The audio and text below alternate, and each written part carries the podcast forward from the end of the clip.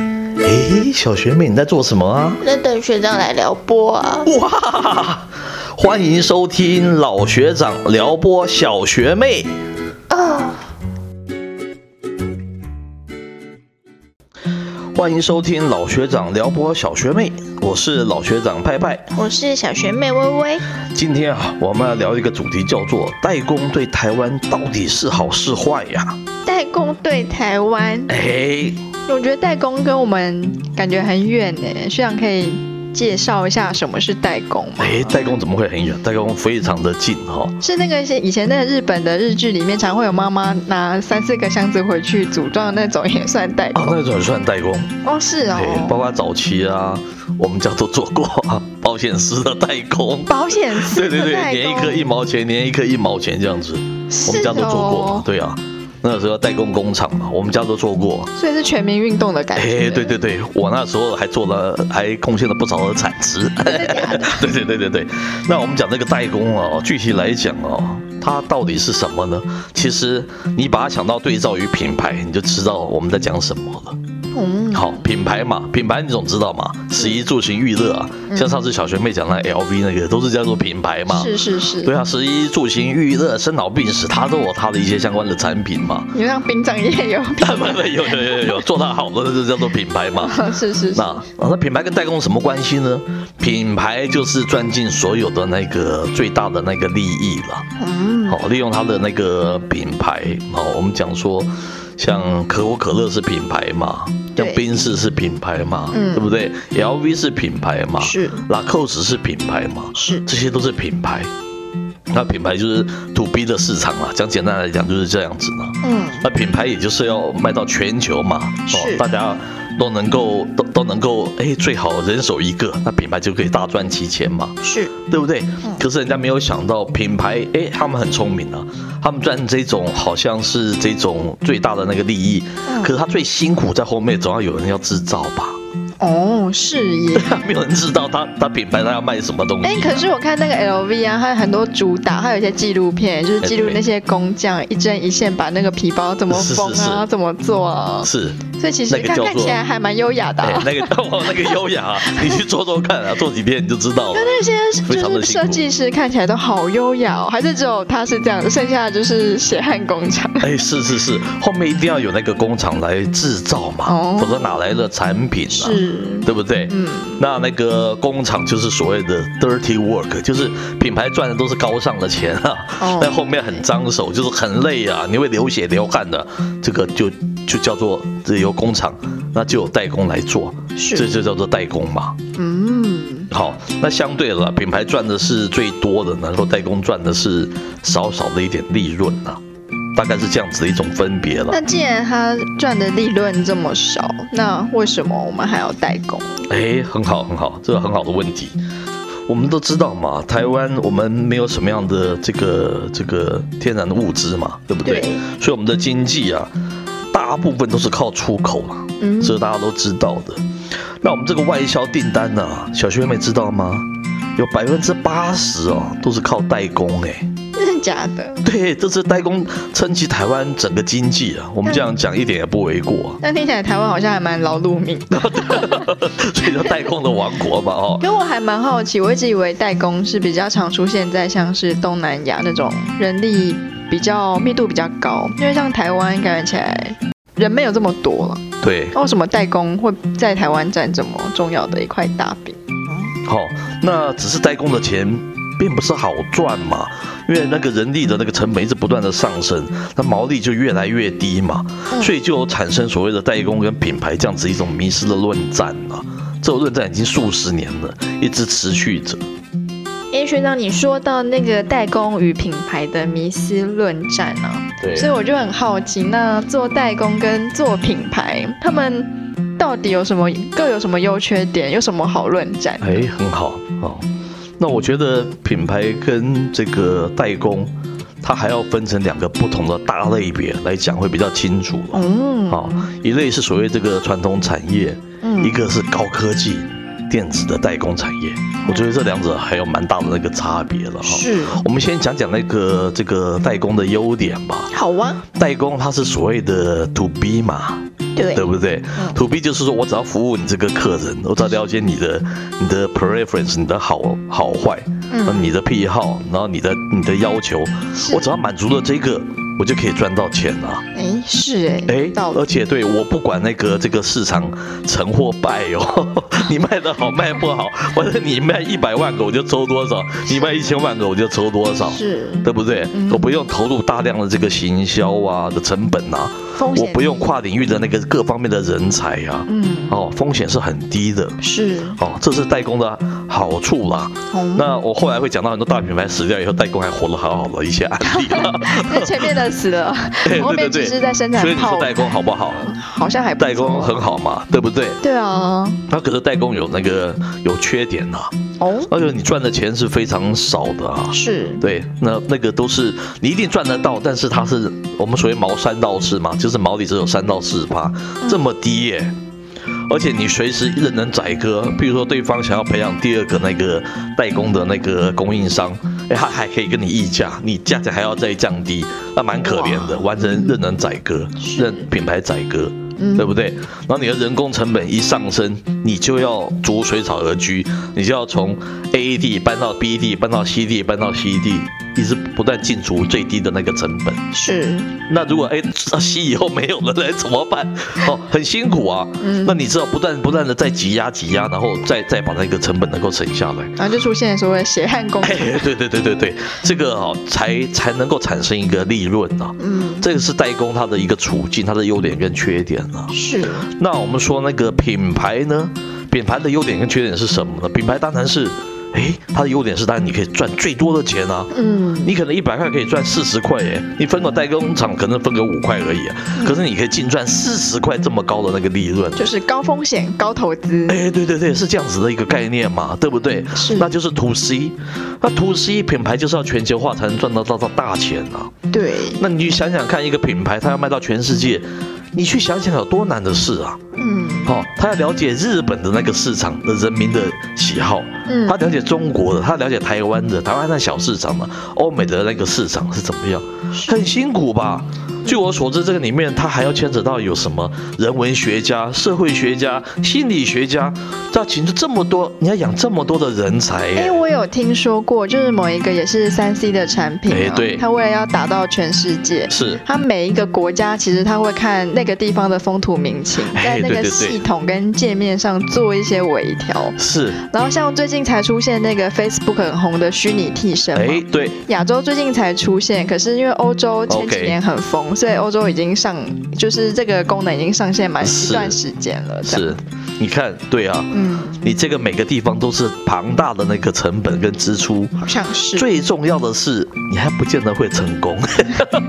谁说你花这么多钱去研究土 C 的市场就会成功，对不对？对啊所以它风险是非常大的。是那代工我不是不管你这个风险嘛，嗯你反正卖一卖一百万我抽，卖一千万我抽，卖一亿我抽是，很固定嘛。嗯那讲起来很合理啊。是聪明的品牌公司都把这种 dirty work 这种肮脏的这种要要自己手手要下去做的这种事情，就交给这些代工厂。是那代工厂还自己要自己还要那个设立工厂，还还有那个环保的 issue，对不对？哦你有对烟囱冒烟，还被居民去抗议，你还要解决这方面的那个问题。对品牌它完全不用处理这方面的问题啊，它高高上上的赚它的那个大钱啊。干干净净的。哎，可是他，我就说他也可以赌失败啊，对不对是？那产品赌失败，他他损失的非常大的哎。嗯，那你说品牌跟代工是谁好谁坏嘞？我刚才讲的还是那个传统产业的一种情况哦。嗯那小学妹知道高科技代工吗？高科技代工，哎我们有吗？哎，有有有有有，我们做那个 iPhone、iPad，我们做那种 Smart TV，我们做各种这种这种机器人，这都是高技高科技的代工啊。哦所以台湾是非常的多啊。而哦，且占我们营收占到非常庞大的那个比例哦。你知道台积电就是高科技代工嘛？哦，什么耐敏金融，哎是，它是全世界的宝贝耶，吓死了。全世界的对宝贝。对啊，因为没有它不行 啊，没有它就没有这虽些然任在何的讲电子台产积品电，可啊。是学长讲出“宝贝”这两 个字就觉得怪怪的。是是是是是，对，我不不能随便叫学妹宝贝， 所以叫台积电宝贝嘛，是不是这样子的一种世概界念？的宝贝，对嗯，它也是一百块，好像好像它可以赚赚四五十块之类的，这么样子高毛对，利哦，所以说你说代工，它可以赚到这样子，连品牌都不如它哎，多少的品牌是赚不过它的，是这样讲没有错吧？对，所以这个就是品牌跟代工很大的那个差别了。我们刚才讲说传统跟高科技代工怎么讲呢？呃，传统的那个产业哈、哦，学长是认为我们都要努力走向那个品牌化了。嗯，为什么呢？因为我刚才就说世界这个变动不断的变动，是成本不断的提升，那你逐水草而居，有一天你会找不到一个，哦，你最最低薪最低薪资还不还没有办法让你赚钱的时候，你怎么办？嗯，这个时候就所谓的那个这个产业升级这方面的问题了。你是如果没有升级的话，你十年二十年，你绝对是被其他可以成以更更低那个这个成本的公司被取代掉了。但是品牌如果能够维持一个那种那种竞争力的话，它是永远可以长存的。所以其实就是，如果说你今天代工一直帮别人做，做到一个有一天你已经难以取代，你有非常核心的技术，其实这个时候你也，就算你是代工厂定位，可是你也已经升级成品牌了， 是是这个意思。是你代工本身变成是一个非常名牌，它就变成是品牌嗯这样子的一个概念。是，那学长是主张我们的传统产业是要积极走向品牌化啦，嗯，对，那个毛利才可以提升，才可以解决现在我们讲的低薪问题嘛。你永远讲二十二 k 二十二 k，但是你你这个你这个永远代工，然后你没有办法变成是品牌，没有办法赚大钱，你就永远而且只会越来越下，它不会越来越上。是如果你不像台积电这样技术不断的提升的话，它只会就是你赚的只会越来越少，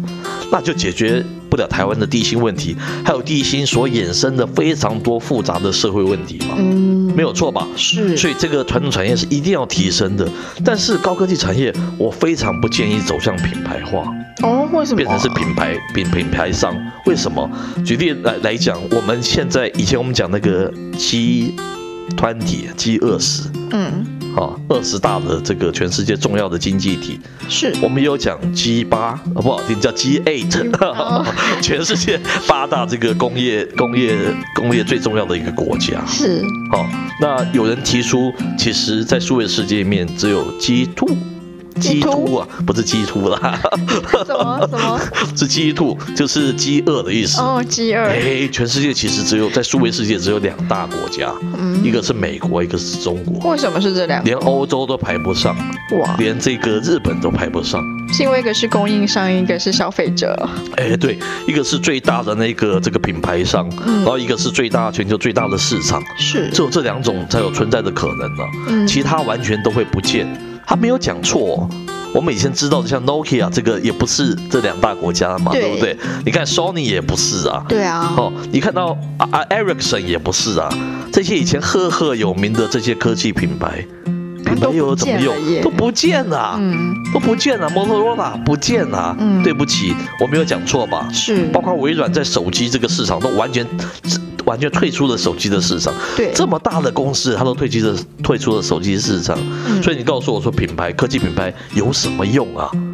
你知道我的，你知道你知道我讲的意思好。现在大概只有 Apple 啊，像这么大的那个这个品牌了，嗯还可以存在。是所以说，台湾不要去做那个科技的品牌商了。我们可以在这些不同的品牌之间去求取最大的那个订单，嗯这就是台湾科技代工哦的我们的 niche 是在这个地方。嗯我们如果妄想有一天要去做品牌的话，可能我觉得，因为就像有人讲到，只剩下全世界只剩下这两个国家对，我个人相信它跟类比世界是不一样的。嗯那数位世界里面，最后 finally 数位汇流啊，这是很深的理论啊，嗯最后只会剩下两个国家。他们是因为语言啊各方面啊，他们还可以造成是两大，否则要是语言如果都统一的话，应该全世界就剩一这大这这只剩一家而已了嘛，对不对？变成是这样子的一个关系，那这就是看我比较独特谁的打一赢谁打输个了， 对，这是我比较个人独特的论述啦。嗯就剩这两大家，两大家台湾，你凭什么跟人家去争嘛？对不对？那我们讲的 HTC 就是一个例子啊，哦它，曾经是台湾的也是国宝，对不对？对，股价上了一千两百点，这是非常可怕的事情。是全世界五只就有一只在卖我们的 HTC，今天它跑到哪里去了？早就已经退出十十名市场以外了吧？嗯这个都足以可以证明了、就是说你是没有办法的哦，你是没有办法。当这个基础起来以后，我们是没有办法去做品牌的，但是我们可以去代工嘛。我们可以代工这个，无论是中国的品牌，还是美国的品牌，还是世界其他的，不论不论你这个它是什么样的类型的那个电器，还是手机，还是什么，怎么还像平板这些，还是智慧电视，我们都可以代工去赚这个钱。我觉得那个定位是朝这个定位做做是比较好的。那我蛮好奇的，因为 HTC 它毕竟也曾经站上这么高点，那是代表说它的经营策略当时是对的，所以它那个时候它的定位是代工还是品牌？啊，它 HTC 从一开始就是它就是一个品牌啊，HTC 本身就是一成个品功牌。过啊，后来为什么失败了？呃，这就是我讲，当那个时候还不是基础，还没有那么严，哦，还没有那么明显嘛、是是是，哦，这一两年特别的严重，嗯，包括这个基础两个都要两强都要大斗争嘛，你们有没有看出来？有没有？有对啊，连美国都是觉得那个这个中国已经侵犯到它的这个科技的那个领域了，嗯他都要去打它哎、嗯所以全世界理论上面，我刚才说如果没有语言的隔阂，应该只有一家而已嘛。是，我们的会数位会员在讲的就是只有大一统一直往向，一直在不断的消灭那个分流，这只剩下唯一的唯一唯二这样子而已。嗯中国是因为它自己够大的那个市场，还有它的语言的问题，对你这没有办法，英文再大你没有办法吃掉中文市市场，是这是难的，所以才造成这两强，还未未来还是这两强会会存在的啊。嗯那台湾你不过是这个整个数位汇流大洪流里面的一个小支，那你做代工就是你的最好的定位，你就嗯不要妄想去做品牌了。是我觉得你会赔了夫人又折兵，会花了非常多的钱，然后然后还会失败，这是我的看法。嗯但台积电当然是一个其他的一种案特殊的案例嗯了哈、它虽然是做代工，代工里面它又专门吃半导体这一块，也是够清楚嘛。嗯那它当它的那个就是它的技术啊，当它的这个制程啊，可以达到世界一流的时候，它就有它存在的一个空间了。嗯，对不对？是而且它毛利一直维持到这个四成、四五成，这是非常可怕的事情。嗯全世界有几个品牌商它可以维持到四五成啊？难，所以你做科技代工，你就是要不断的要 upgrade，不断的 upgrade，就是所谓的这个数位转型嘛。嗯有人形容台湾今天的经济困境，就是当最低的水果摘完之后，嗯你刚才我们刚才的约略有提过说，一九六零年代那个时候，美国那个时候刚好是他的劳工整个薪资大暴涨的那个时候啊，嗯那他都发觉自己做这些这些制造啊，它是不划算的。是，台湾在那时候占了便宜嘛，嗯我们又是他的政治上的盟友，对不对？嗯所以他就把很多订单都发给台湾，哇台湾是那一波起来的。所以你刚才说为什么会有这么多的那个代工是这样子来的？我们是他的盟友，我们愿意做工厂，我们愿意破坏那个环境，来换取这个美国最大。最大这个市场，它的一个一个一个代工一个订单，嗯我们是那个时候，所以说才会有非常多的代工厂起来了。嗯那后来其实我们的成本也越来越高，越来越高，大家就往中国大陆走了嘛。对，对啊，我们代工就是越来越不好赚，越来越不好赚。它原因是这样子来的。就是漂一次变贵了之后，就是比较便宜的地方漂，哎 钱也没赚这么多。 这样讲比较不好听啊，对不对？嗯，那其实就是最近在很红的，就是讲说最低的水果摘完之后，你就要摘更高的水果，那个竞争就开始就开始增加了、啊，你就不是在呃那个那个踮个脚你就可以摘到水果，你就开始要有优良的那个摘摘采的技术，你要更高的梯子、更好的工具、更高的技巧，摘下来不会受让水果受伤，这个就是所谓的数位转型在讲的是这件事情。 嗯对不对？转过来之后，你才能用更好的技术跟其他韩国啊，还是说香港啊，还是说跟你比较类似啊，还是 even 是像马来西亚、泰国这些，哦，越南这些，他们代工也渐渐起来了。你要跟他们竞争，其实是要靠数位转型。那我们现在数位转型还来得及吗？哦，always 需要转型，always 来得及啊。嗯那总比你坐在那边坐以待毙的好啊，对不对？等到越南呐、等到一些，其实包括大陆啊，他们连这种组装都在抢我们这种手呃 iPhone 手机组装相关的那个工作了，对不对？嗯那这个就是一个很大的一个警讯啊，嗯哦，因为他们的人工。在那边一定成那个成本一定是，一定我们也我我们也是养在那边，他们也是养在那边，我们没有没有没有比他有优势的那个地方啊。是你只好增加你那个管理的那个效能，管理的效率，嗯好，然后就是提升你的那个竞争力。唯有这样子才有办法，就是说，在啊代工这个领域啦，仍然找到自己的一片天呐、是。啊那我是老学长派派，我是小学妹微微，我们下回见喽。拜。诶，小学妹，你今天被撩拨的怎么样啊？通体舒畅。哦